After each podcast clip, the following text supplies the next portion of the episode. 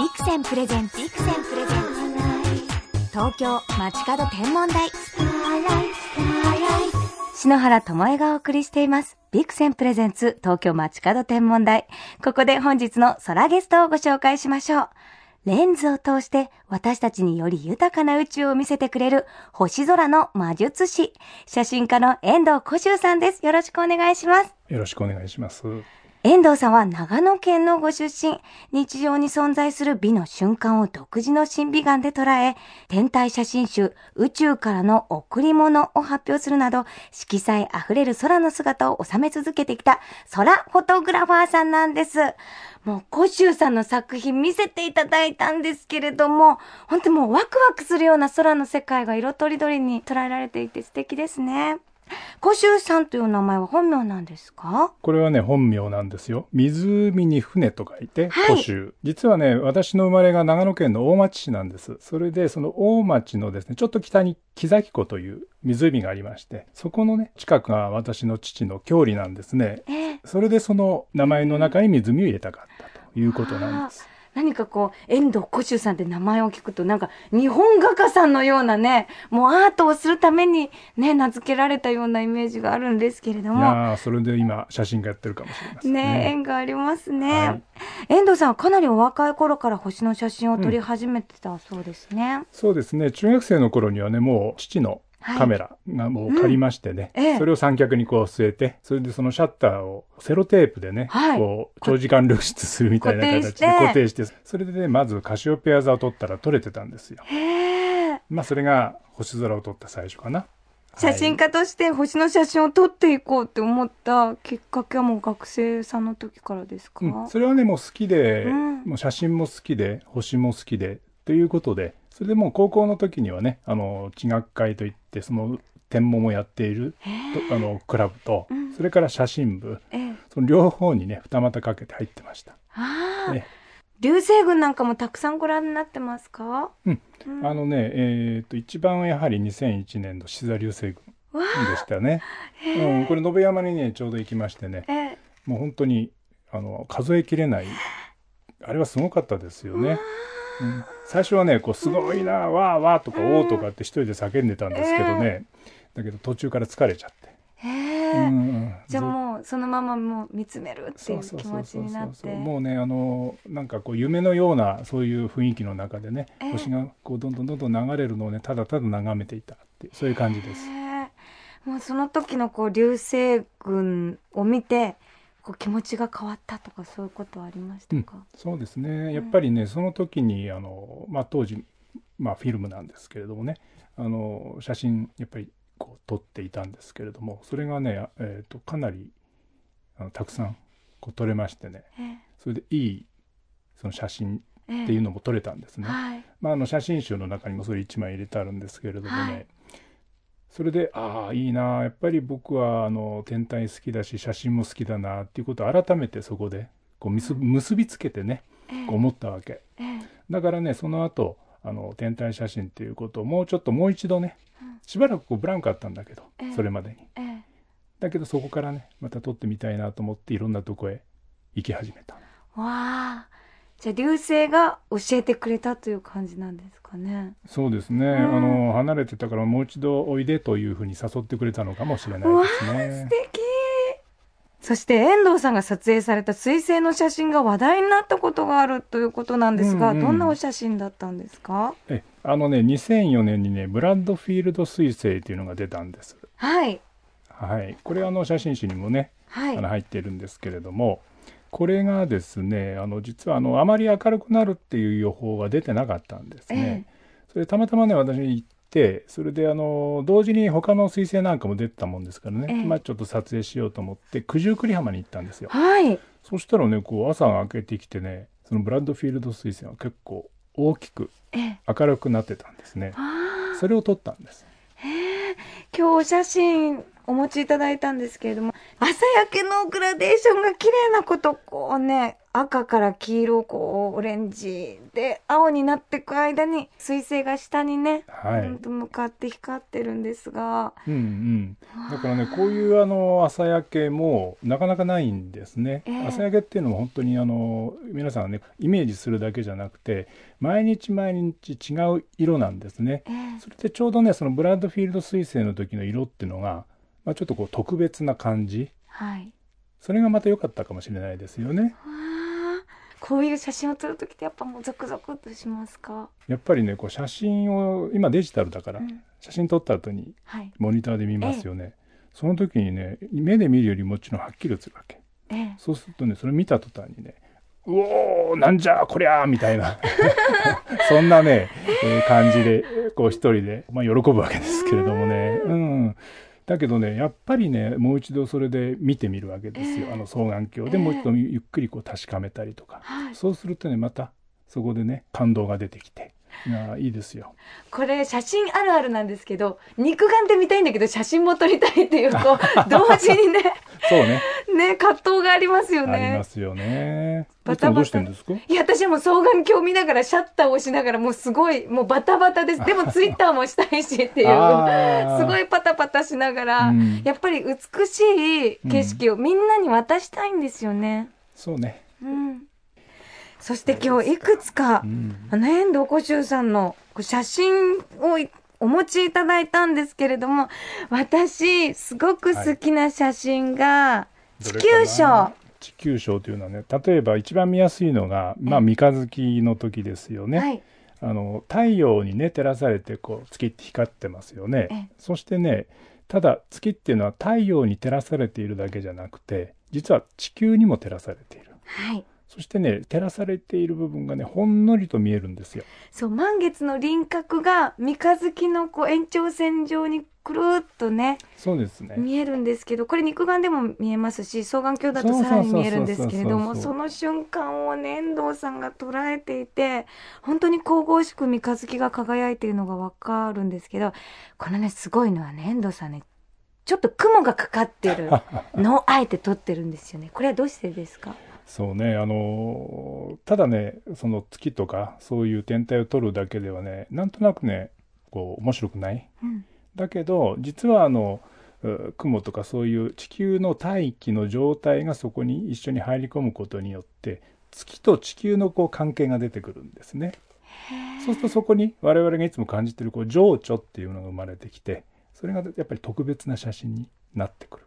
ああ、雲もこう地球の仲間であるっていそうエピソードになるわけですねう。ん星をカメラで撮ることの良さってどんなことでしょうか？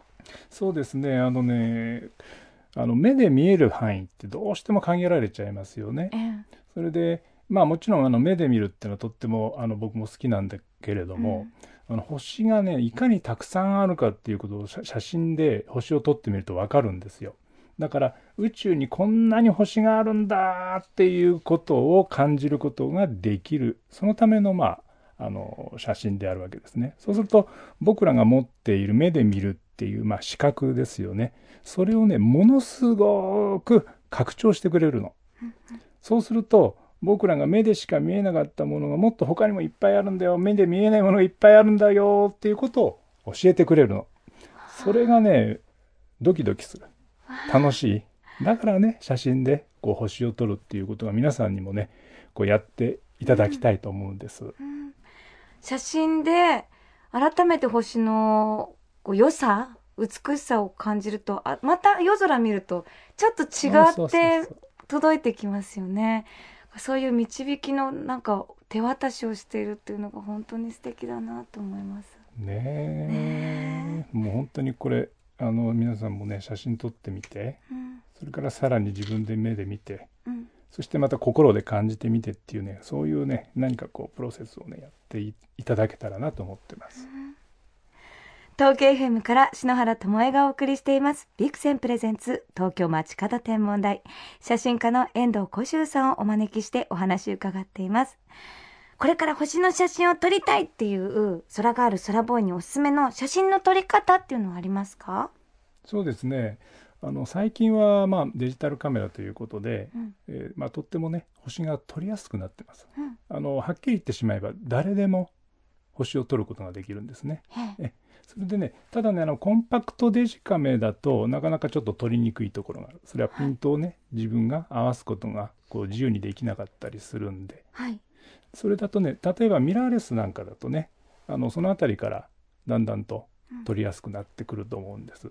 それでもう最初はねあの高感度で、好感度、うん。ええ ISO ですね、あれがこうう3200とか6400とかってそういうところまでもうどんどん使えますよね。えまずねそれで撮ってみてそうするとねまああの画面がちょっとざらつくかもしれないけれども、うんああこんなに星があるんだっていうことはね感動すると思うんですね。ええそれでまずやってみてくださいえ。それからあとね必要なものは、まあ、三脚があるといいですよね。ええあの星の写真っていうのはあの例えばあの何分の1秒じゃなくて何秒という単位ですよね。それが1分になったりしますので、ええその間手で構えてたらブレちゃいますよだから三脚にねそれは簡単な三脚でもいいんですけどなるべくこうあのおしっかりした三脚で撮ってみるというこれは大事だと思うんですね。最近カメラでもこう夜景モードとかねありますものね。自分のカメラでねあのどの程度こう撮れるかっていうのはいろいろあの機能があるからそれをねええ。試すっていう楽しみもまあうん。撮っていただけたらね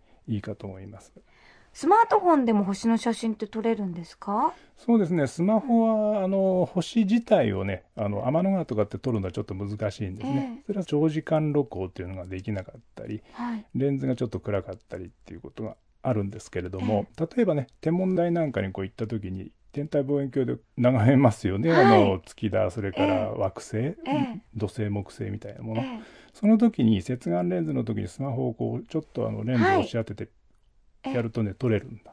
これがね私もあの望遠鏡でお月様なんかをこう撮るともうピント合わせて、うん。もう連続シャッターパシャパシャパシャパシャって言ってそれをすぐツイッターにアップしたりとかしてみんなにお渡しすることありますけれど。そうですね。ううん。ん、それもね一つのね撮り方であるから、ええどんどんどんどんそれもやってみるっていうこと。それはあの大事ですよね。ええ。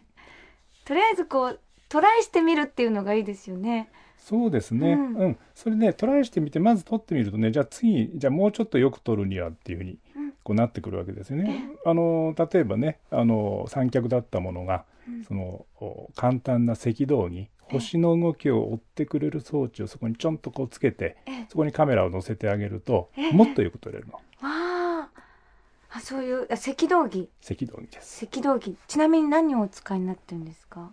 あのこのブラッドフィールド彗星とかそういうものをねこう撮った時はね確かあの、ね、GP 赤道儀だったかな？それのにこうモーターつけたものであの他のもの全部撮っちゃって簡単な赤道儀にしてあのポータブル赤道儀的にしてですねそれで撮ったんです。星の軌跡を追ってくれるものですよね。そうですね。へえええ。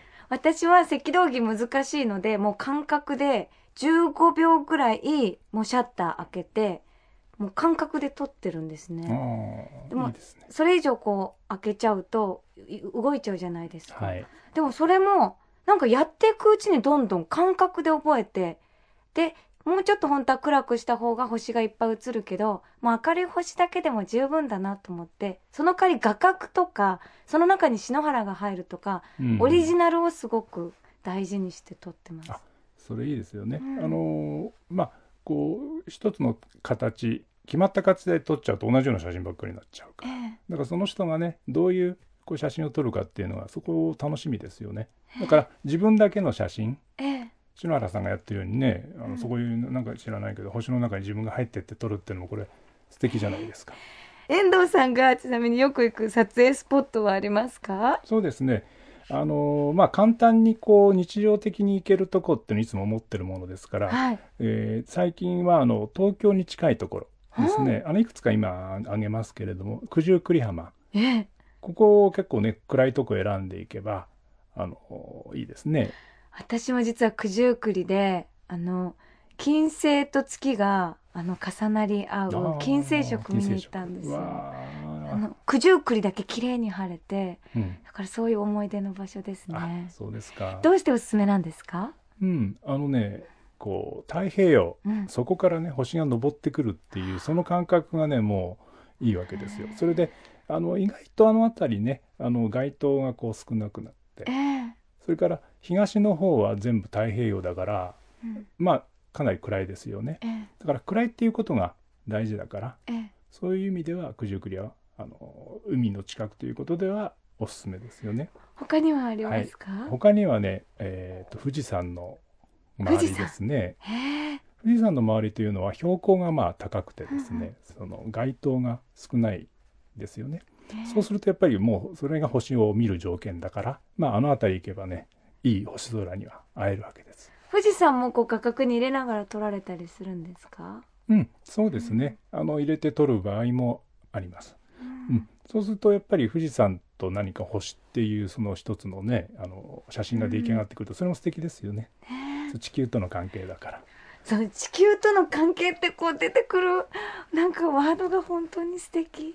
あーうっとりしちゃいました。うんだってあの、宇宙ってのはあちら側にあるわけじゃなくてうん。自分たちも宇宙の一部だから。うん。たまたま僕らはね地球上にいるというええ。ことだから。やっぱりその関係性というのをいつも意識してると星とお友達になれるんじゃないでしょうか。そういう優しさがもう本当に遠藤さんの写真の中に集まってるなって思います。写真撮ってると何やってるんですかとか話しかけられることありませんか？私すごくよくあるんですけあどー話しかけることもあるんですけど。うんいかがですか？うん星を取りに行く時はなるべく人のいないところに僕行くんです。だからいつも一人なんですよ。うんそういうオリジナルの場所探すのも大変だと思うんですけども。そうです。いくつかオリジナル場所持ってるんですけど、ええ。誰も来ないですよ、うんただね来るのがいましてね。ええ。それはね小ダヌキとか、小ギツネとか鹿ちゃんとかね、来るんです。もうすぐそばでねちょろちょろ遊んでたりするすぐそばまで来るんですか、うんなんか僕がねいてもいなくてもいいような顔してね横切ってくんですよ、出会いですね。そうそうそうそうそうえーでも月とか星の光をね彼らはいつも浴びてるわけですからね。ですよね。お邪魔しますという感じね、そうそうそう僕がお邪魔してるわけだからね、うんうん。そういう自然との対話の時間も心地がいいですよね、うんとってもいいですね。やっぱりねあのそれがあるからこう星を見に行くという一つのあの動機にもなっていてええ。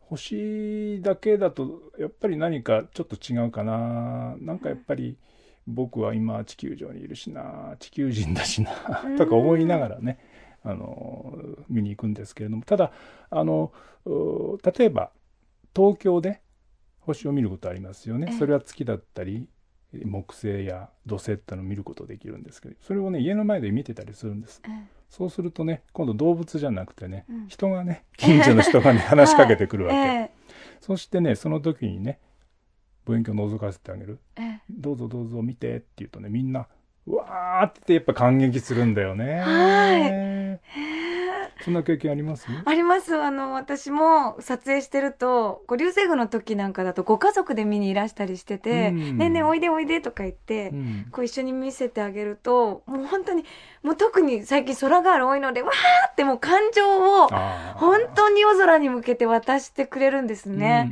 それがなんか星に恩返しをしてあげてるような気持ちになって、うん。星の魅力を渡せるのが嬉しいっていうのが喜びです。ああそれわかるな、うん。っていうのはあの普段みんな意外と星忘れてるかもしれないよね、ええ。星が忘れ去られている、うん。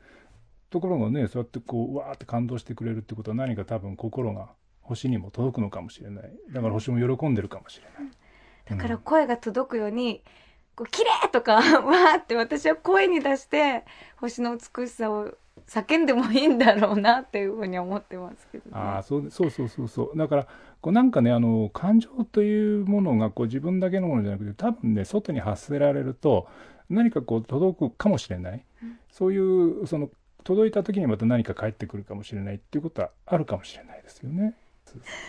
そして遠藤さんは撮影した写真を和装の帯にするという素敵な試みもされたそうで、今資料がこちらにあるんですけれども、名前が一つ一つついていて、昇る金星。この写真が帯になってるんですよね。素敵ですね。ああそうねありがとうございます。あの今回ですね京都の辰村美術織物はい。はいえそちらとねコラボレーションでえ僕の写真を帯にもしたんですね。5種類帯にしたんですよ、これが東歳月というちょっとね細い月がね赤いラインとともにキュッと締まってる、ちょうどこれお太鼓の帯にした時に外側にね見えるようにあのデザインされてるんですけれどもどうしよう全部欲しい。すっごい素敵なんですよ。色なんかにもすごくこだわられたんですあか？あそうね。あのまあ篠原さん本当にはいねそちら関係はもうスペシャリストだから、デザインも好きなので、うん。うんで和装もすごく興味があってこう星も和名なんかを子供たちに伝えたいなっていうふうに思っていたのでですか。と星ってすごい相性がいいなと思っていたので、うん。素敵な試みだなと思ってました。結構あれですよね日本の場合っていうのはその今おっしゃってた星をむ昔からこう結構見てそれに対して今おっしゃって名前をつけたりとかうん。いろいろありますよね、ええ。だそういう伝統がもうあるのかな星を見るという。ええ。このこう帯を作る時ですごくこうこだわったこととかはあるんですか？そうですね。あのまあ写真ですからね。写真からこういう帯。これ帯全部ねあの手織りなんですよ。えだからねあのいわゆる表現方法が写真とこその作る時のねあのプロセスが違うのでええ写真にねあまりこだわらずにもう自由にやってくださいということでお伝えしたんです。もともと遠藤さんが撮られた写真をもうそのままのこう彩りを生かしながら帯で織るという5種類あるんですけれども揺らぎ天空の色彩昇る金星凍れる太陽東歳月というねデザインがあるんですね全部それぞれと音が聞こえたり温度がするようなうん生きてる帯ですよねそうですようねん。これぜひ見ていただきたい。わあさてそんな遠藤さんの素敵なお写真そして作品を実際に見ることができる写真展が開催されるんですよね。はい。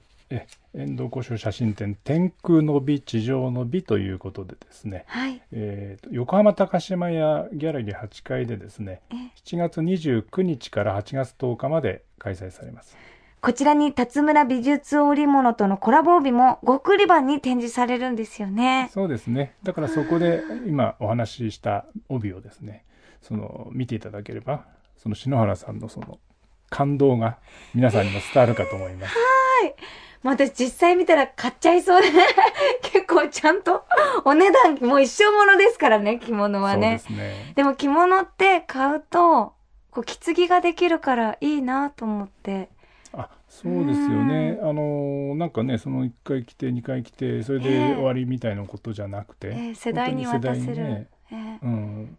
だからずっと残っていく。えーまたその時が経てば経つほどまたこういい味になっていくっていうことがありますよね。私のおばあちゃんがお着物を作るおはりこさんだったんですねうん。でそのお着物がもう孫の私の代まで残ってることをすごく感謝してるんであそうです。なので自分でお着物欲しいなと思ってたので星の帯いいかなと思って。星の帯。ええうん。こうね星の輝きのように世代につなぐのも素敵だなと思いました。そうですね。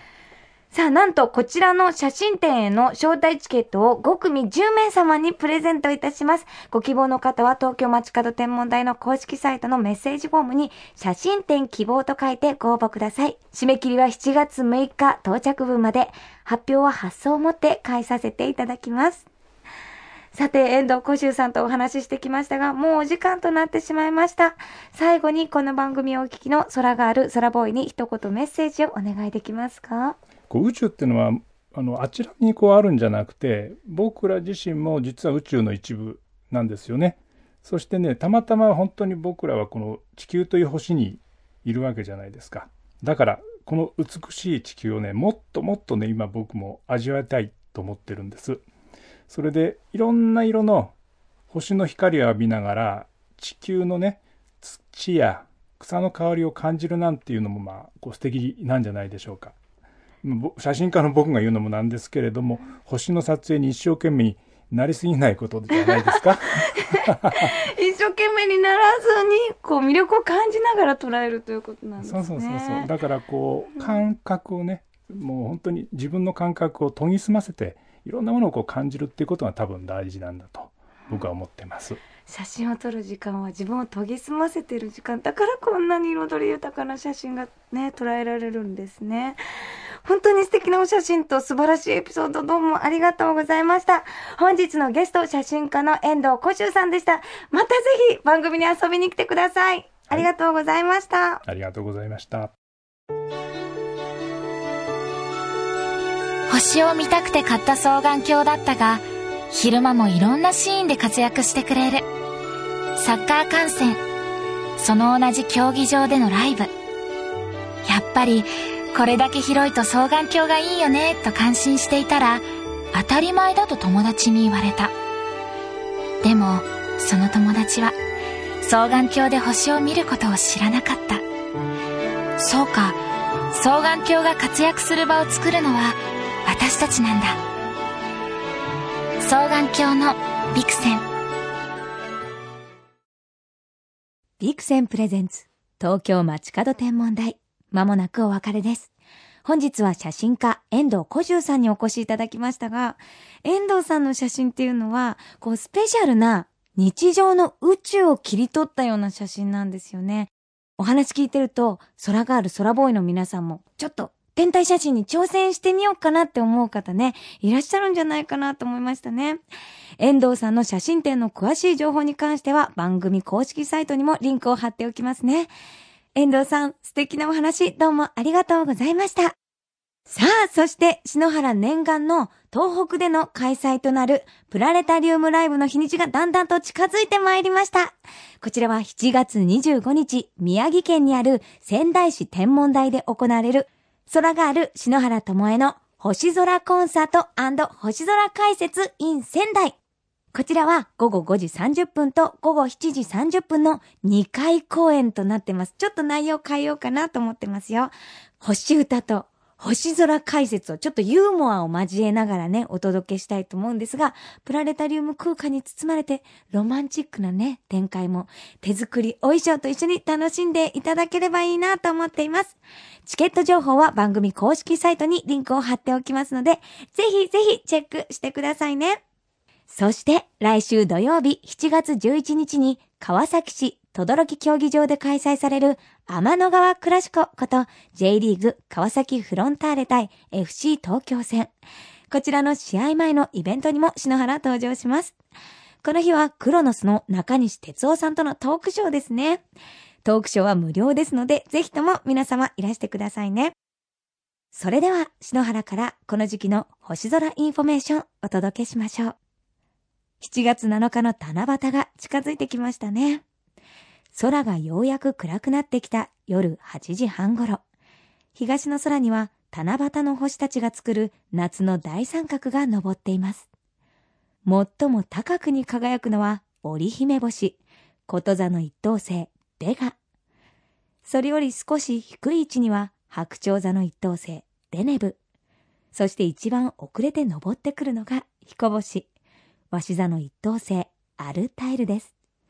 この3つの星を見ると、いよいよ本格的な夏という感じがしますよね。さらに、夏の大三角の後を追うように、東の空からフルムーンを過ぎたばかりの明るい月も昇ってきます。7月は2日と31日の2回、満月が見られるんですよ。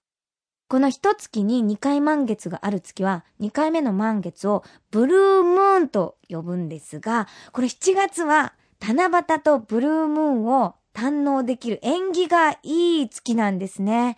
今だけの夏の夜空、もう目いっぱい浴びましょうね。それでは素敵な星空ライフをお過ごしください。東京 FM ビクセンプレゼンツ東京街角天文台。ここまでのお相手は篠原智恵でした。また来週のこの時間、星とともにお会いしましょう。